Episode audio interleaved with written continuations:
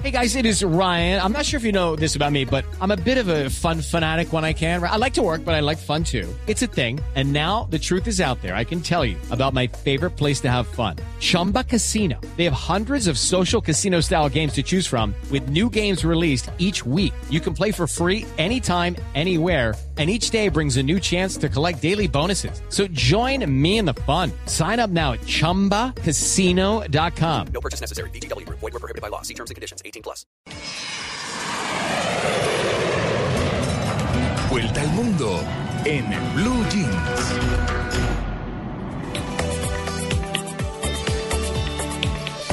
Bueno, y despegamos con este avión para llegar primero a Guatemala, María Clara. Oiga, Quito, noticia brutal. Claro. Sí. Porque esta es la principal noticia que está en todos los medios latinoamericanos y del mundo. Esta mañana eh, se están hablando también en los editoriales de la prensa de Internet y tiene que ver con la histórica condena por un tribunal penal de Guatemala al exdictador José Efraín Ríos Montt. 50 años de cárcel es la pena imputada por genocidio y otros 30 crímenes de guerra, todos perpetrados por el ejército en contra del grupo étnico Ixil entre, 1800, o- entre 1982 y 1983. Ríos Montt, de 86 años, ha sido trasladado en la noche de ayer a prisión preventiva y con esto, María Clara, termina la lucha de miles de familiares de víctimas que rechazaban la impunidad frente al espanto de la guerra contra los movimientos de izquierda en los años 80. Lo cierto es que quedan muchos culpables de masacres extrajudiciales libres y grupos de derechos humanos aseguran que seguirán luchando porque sean inculpados. Pero María Clara, esto sienta un precedente no solamente para América Latina, sino también para Colombia. Los crímenes de lesa humanidad, estas masacres horribles que se dan contra oposiciones, sean de izquierda o de derecha, cada vez tienen menos oportunidades de escapar a la justicia, sea la justicia local, nacional o la justicia internacional. Por lo menos a este le tocó y se va a morir preso, pagando pues su condena, ¿no? Como pues, tiene que ser. Sí, como tiene que como ser. tiene que ser. Hay que revisar las fotos que publica el país de lo que fueron esas masacres ¿El país de España? extrajudiciales, sobre todo las fotos de los indígenas en fila que eran asesinados uno a uno por orden de este militar que subió al poder.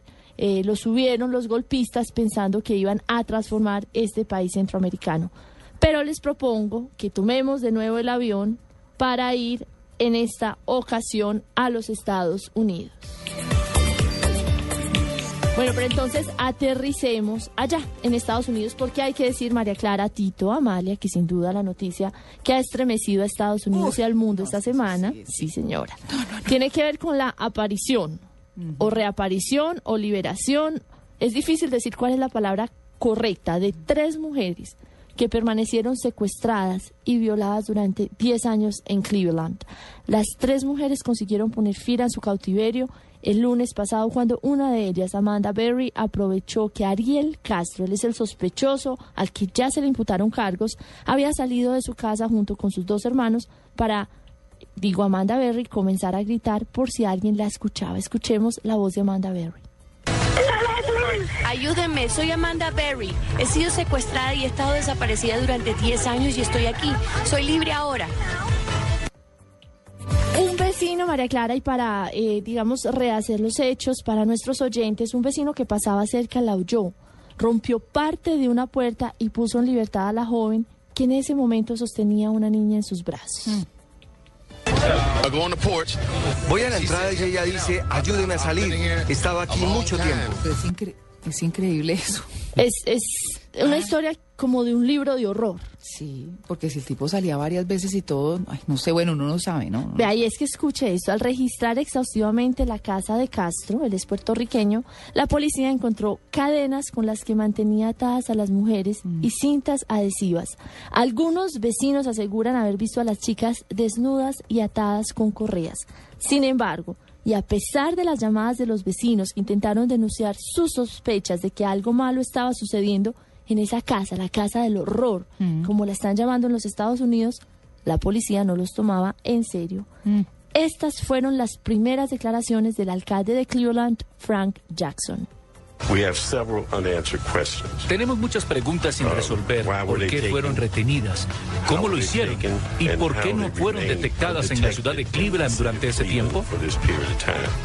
Las víctimas del secuestro, María Clara, nunca dejaron la casa del captor. Todas ellas estuvieron embarazadas y abortaron en varias ocasiones durante su cautiverio por las violaciones y golpes de los secuestradores o del secuestrador.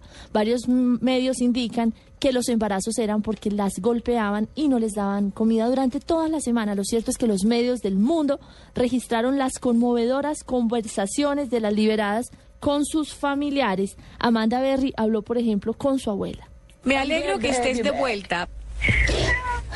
Pensé que te habías ido. No, estoy aquí. Nos alegramos por ti. Muchas gracias. Los extraño, los quiero mucho. Esa pequeña niña es tu bebé. Sí, es mi hija. Tenemos que reunirnos pronto. Sí, lo sé. María Clara, tras ser rescatadas, las mujeres fueron llevadas al hospital y ahora dos de ellas ya se encuentran en casa alejadas de los medios de comunicación.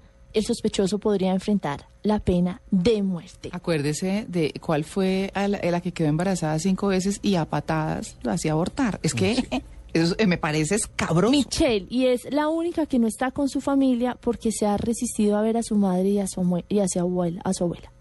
No, debe tener unas afecciones No, terribles. yo no sé cómo se reconstruye uno después de esto, pero bueno, hablemos de otro hecho también que ocupó titulares y tiene que ver con el lamentable escándalo, imagino que ustedes lo recuerdan, quien lodó la imagen de Cartagena después de que agentes de seguridad de la Casa Blanca contrataran el servicio de prostitución durante la visita de Barack Obama a Colombia en el marco de la Cumbre de las Américas. No se les ha olvidado, ¿cierto que no? No, no, no, y menos ahora que vuelve el vicepresidente, pues vamos a ver qué John pasar, ¿no? Biden. Vamos a ver qué pasa. Pero lo cierto es que en entrevista con la cadena CBS, Gregory Stokes, él es uno de los agentes suspendidos por el escándalo, dijo que un ejecutivo de la agencia y un voluntario del staff de la Casa Blanca, hijo de un poderoso lobista, también contrató damas de compañía. Escuchemos a Gregory Stokes. I even became aware uh, that the lead investigator. Yo me enteré de ese uh, investigador, un hombre de alta integridad, en mi opinión. opinion, Was placed on administrative leave for refusing. quien fue puesto en licencia administrativa por haberse rehusado a redactar u omitir partes de su reporte original a la satisfacción um, del inspector general. Stokes dijo que espera que el Congreso de los Estados Unidos inicie su propia investigación para que se sepa lo que en verdad ocurrió en Cartagena. Y seguro, María Clara Tito Amalia, los colombianos también queremos conocer toda la verdad. Seguro. Vamos ahora otra vez a América Latina porque la tormenta política en Venezuela está lejos de calmarse. El presidente Nicolás Maduro comenzó el martes pasado una gira por Uruguay, Argentina y Brasil.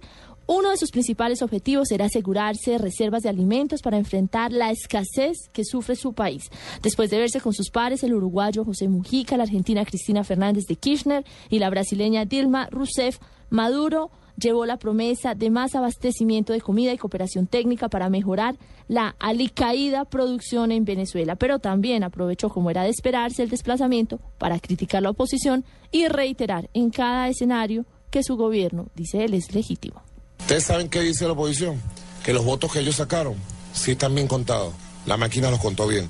Pero lo que sacamos nosotros no. Están abultados. Bueno, que digan lo que quieran decir. Hay una verdad allí. Una democracia sólida. Ay, no. Para cerrar, María Clara, recomiendo el editorial del diario O Globo de Brasil, lo publicó el jueves, dice lo que Maduro tiene que aprender de Brasil y dice que eh, Brasilia le, le debería No, haber eso dicho es caso perdido, Natalia. Sí. ¿Eso qué qué? que es lamentable amordazar a Globovisión o a, o a cualquier otro medio de comunicación. No, eso inmaduro siempre. Esa plática se 6:51. perdió. Sí, señora.